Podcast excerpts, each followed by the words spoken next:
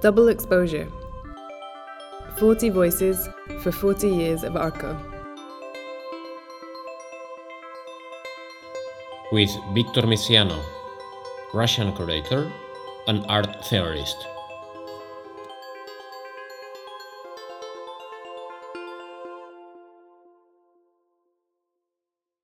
Well, I have to say that paradoxically, uh, paradoxically, even if uh, um, uh, even if uh, my professional um, my professional trajectory mostly brought me to, to, to, to, well, outside Russia. I'm, I'm originally from Russia and still is Russian. I still consider myself to be to be a Russian curator, not an international curator, but a Russian curator with an international experience. But my main trajectories um, were not properly uh, focused on Spain.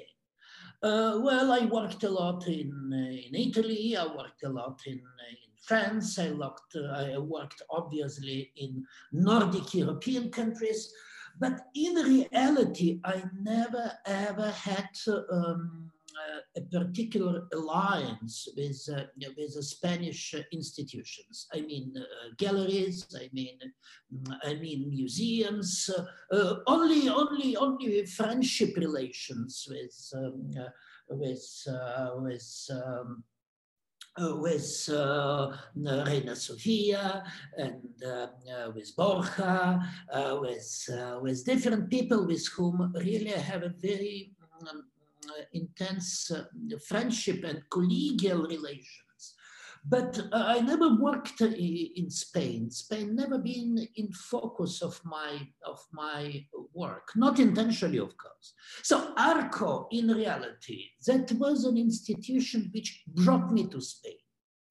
Uh, that was an institution which let me um, a lot of a lot of um, um, a lot of opportunities regularly annually for a certain period of time annually to, to come to come to, to come to, to Spain, but to come mostly of obviously to Madrid because ARCO was was uh, was happening um, exclusively in, in, in Madrid, and I have to say that um, that became an important uh, page in my professional uh, in my professional and not only professional uh, uh, life.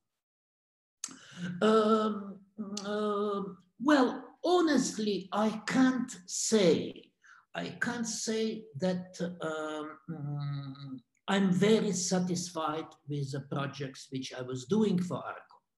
And this is not, uh, I have to say, this is not because of myself, because, because I, I was doing my best. But the problem is that ARCO is, uh, uh, is, uh, is an institution um, um, which is profoundly related to, to the market, to the galleries, and success of the project in the fair uh, depends on your resources, on your material, I mean, on your local galleries, which you are involving in, in your work. And in fact, that was an idea of ARCO. Uh, ARCO wanted to, uh, to, to, to, to, to break the certain monotonous, uh, exclusively merchandise uh, duty of the enterprise and bring into, into fair curatorial energy, curatorial strategies, curatorial ideas. If I would be obliged to work mostly with artists, I would be I would be in a better situation. But honestly, the problem is that Russian art market in this in that period of time was still quite weak, was still quite inexperienced, and even if there were a lot of um, there were some extraordinary personalities like uh, like um, uh, uh, Elena Selina, who is a leader of so-called XL Gallery, um, Vladimir Ovcharenko, who, by the way, became who regularly appeared in in in art fair.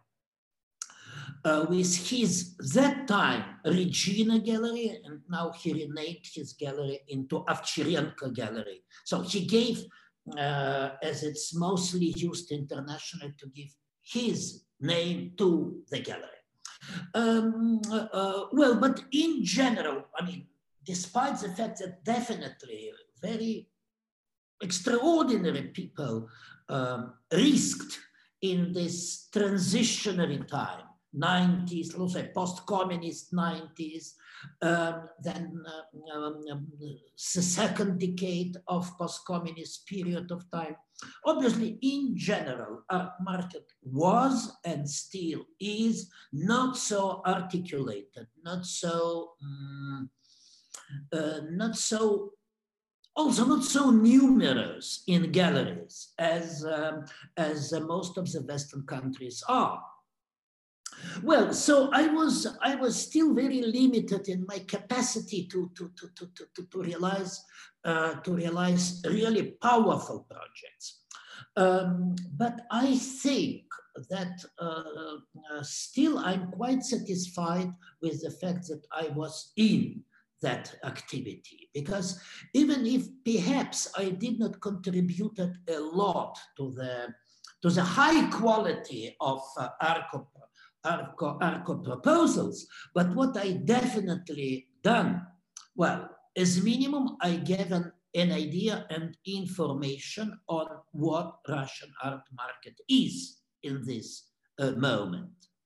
And the second is that I gave a good, uh, that I helped to, to the Russian galleries to to, to enlarge their idea of the, of the international art market, to, to, to, to, to get experience, mm, uh, to, to get an experience, what does it mean to be into the big international art fair? Because of course, uh, most of the international gallery, uh, international art fairs like Basel, like uh, FIAC, like many others, they were not so, um, how to say, not so uh, interested into towards the regions which were in that period of time seemed to be not so prosperous of, of the local market. So they had no many chances to, to, to be part of the art fair. I mean, Russian galleries. And the second um, uh, aspect of ARCO activities in which I took part, that was, of course, uh, roundtables, conferences, which ARCO was organizing, inviting a lot, a lot, a lot of uh, international experts. And definitely it gave me a lot. It gave me a lot because I met a lot of people, practically the whole curators, critics, uh, theorists of my generation. This generation, I mean, I mean not the age of people, but the age, but historical age, um, um, generation in, in historical terms. All of us, we usually we're meeting in Arco in Madrid uh, mostly every year. And it was really also a very productive, um, mm, uh, productive rhythm of, uh, of, of, of life when you, when you was a priori knew that February, February next, this year or next year, you will meet Charles Esche, you will meet Rosa Martinez, you will meet, you know, so you can even schedule uh, the meetings. And uh, that was a contribution to ARCO to life of entire generation. Uh, well, and I think that it was also a very smart um, strategy in the sense that ARCO establishing these uh, connections with, uh, um, let's say, uh, people from the not not um, uh, not art uh, uh, market field. They also brought to ARCO a lot of knowledge, a lot of informations, a lot of connections because art fair, it's not, it's not only the place to sell for the, for the gallerist, for, for, for people from the art business, but it's also um, an opportunity to meet, to meet people, and not only people from the art business, but in general from the art, art world. Moments in an art fair.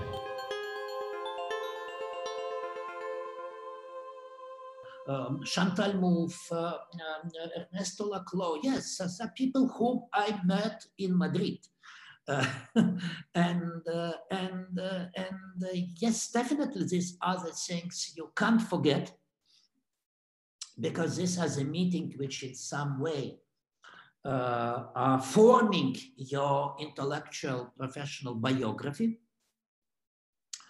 and uh, yes, so I think that Arco stamped, uh, left stamps in the in the life of many many of my of my colleagues, many of many of many of people, and I think it's it's. Um, I think this is a chance for Arco to remain. Let me tell you one um, uh, one anecdote. That sitting uh, on the table with Ernesto, and Chantal was was close uh, I said, you know, Ernesto, I'm guilty um, because I was someone who published in Russian language, my magazine published uh, the book of Slavoj Žižek, Sublime Object of Ideology. And you and Chantal Mouffe are quoted a lot. And that book appeared in the early 90s. It was the first uh, book of uh, Zizek which appeared in Russian language. And the problem is that I never, I, I didn't knew that you are, that you are, uh, that you are uh, uh, um, Laclau, and I in fact spelled in Cyrillic as Ernesto Laclau. And Chantal Mouffe, I thought that this is a man and not a woman. and, and he said me, you know, Victor, in reality, everything is correct. Uh, my na- family name it's of the French origin, so I'm Laclau. And Chantal, yes, she is a man.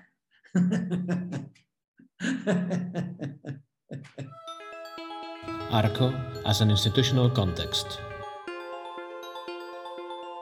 Arco, first of all, in post-Franco times, uh, became became a platform for modernization of uh, of, um, uh, of Spain. Uh, so um, it's from the very beginning. Uh, Arco was was not a business project, but was a project um, mostly focused on on on culture. In fact um, uh, Reina Sofia was a patron of Arco, if I'm not if I'm not wrong, and in fact, um, uh, this tradition to make uh, to organize uh, public discussions, uh, um, uh, well, it, it, started much much before 90s and much before zero decade. In fact. Um, some gallerists um, you know, were telling me that just in 80s when when from loudspeakers uh, it was announced it was announced that some public discussion it's starting the space of, of, of, of galleries presentations was becoming empty. the whole world was going to listen. I don't know who was a, who was a key figure um, uh, that time, Achille Bonito-Oliva, Rudi Fuchs, uh, all these uh, um, hyper important curators and art intellectuals um, uh, of the time. And um, I think I think this is really, and I think this is a that this model of an art fair was in some way suggested by uh, suggested by um, by circumstances in which Spain was uh, was uh, uh, um, at that time. And at the same time, it was very European approach to, to, to, to our business. Because um, uh, in Russia, uh, we, uh, we did not have it. um, Russian, uh, Russian art fairs, uh, which were obviously explained much later, but were really were created with uh, also with an intention to be to be a locomotive uh, of uh, of modernization of the cultural and artistic infrastructure. But this important of ideas, of opinions, of um, intellectual resources of the was was mostly ignored. Was mostly ignored. And in fact, from the 90s, mm, from uh, with the um, uh, with the establishing of the global order in the art world, it was establishing of Anglo-Saxon uh, countries as a, as a center of globalization. In fact, this well, which and this is a culture which is much more pragmatic much more focused on, on, on, on, on, on business, on money, and not on ideas.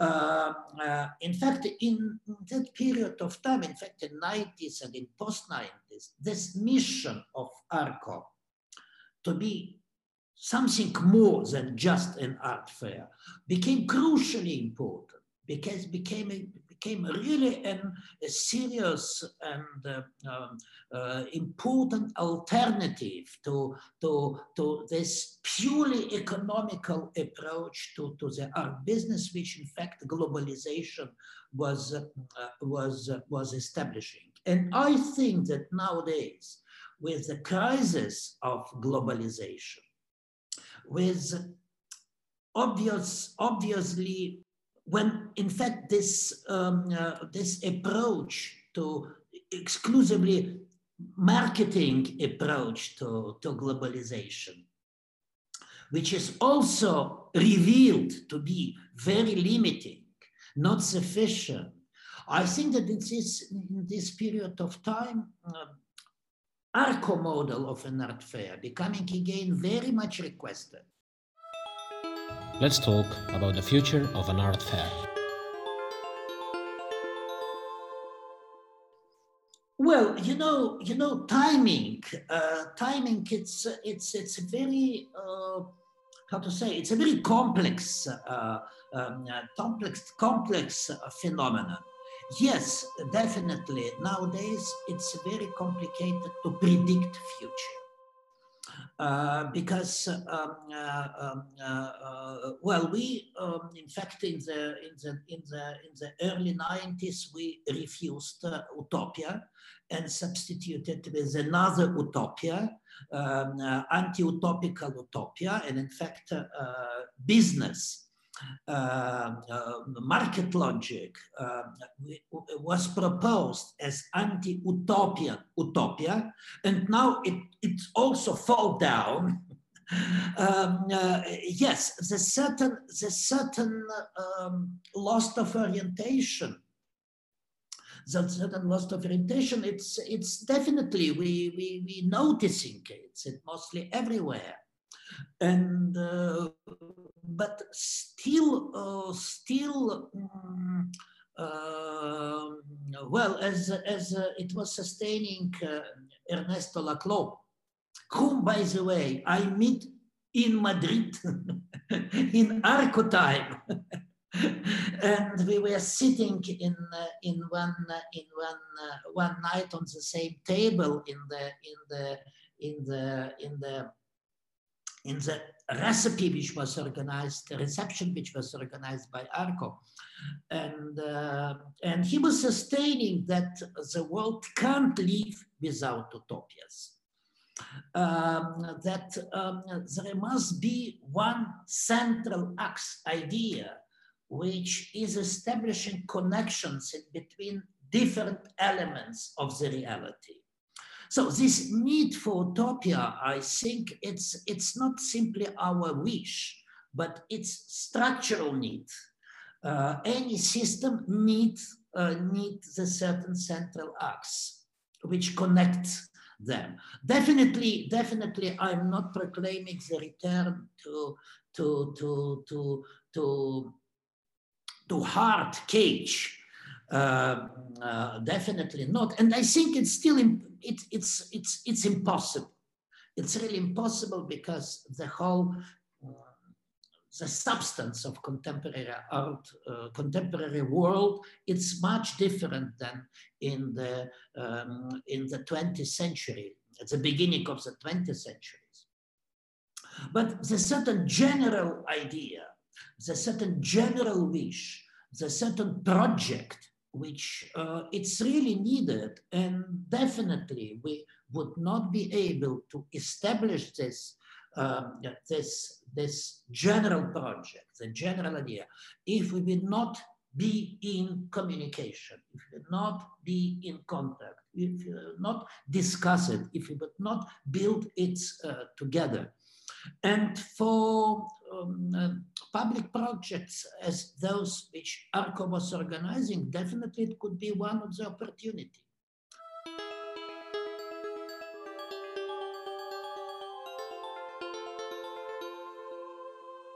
Double exposure. 40 voices for 40 years of ARCO.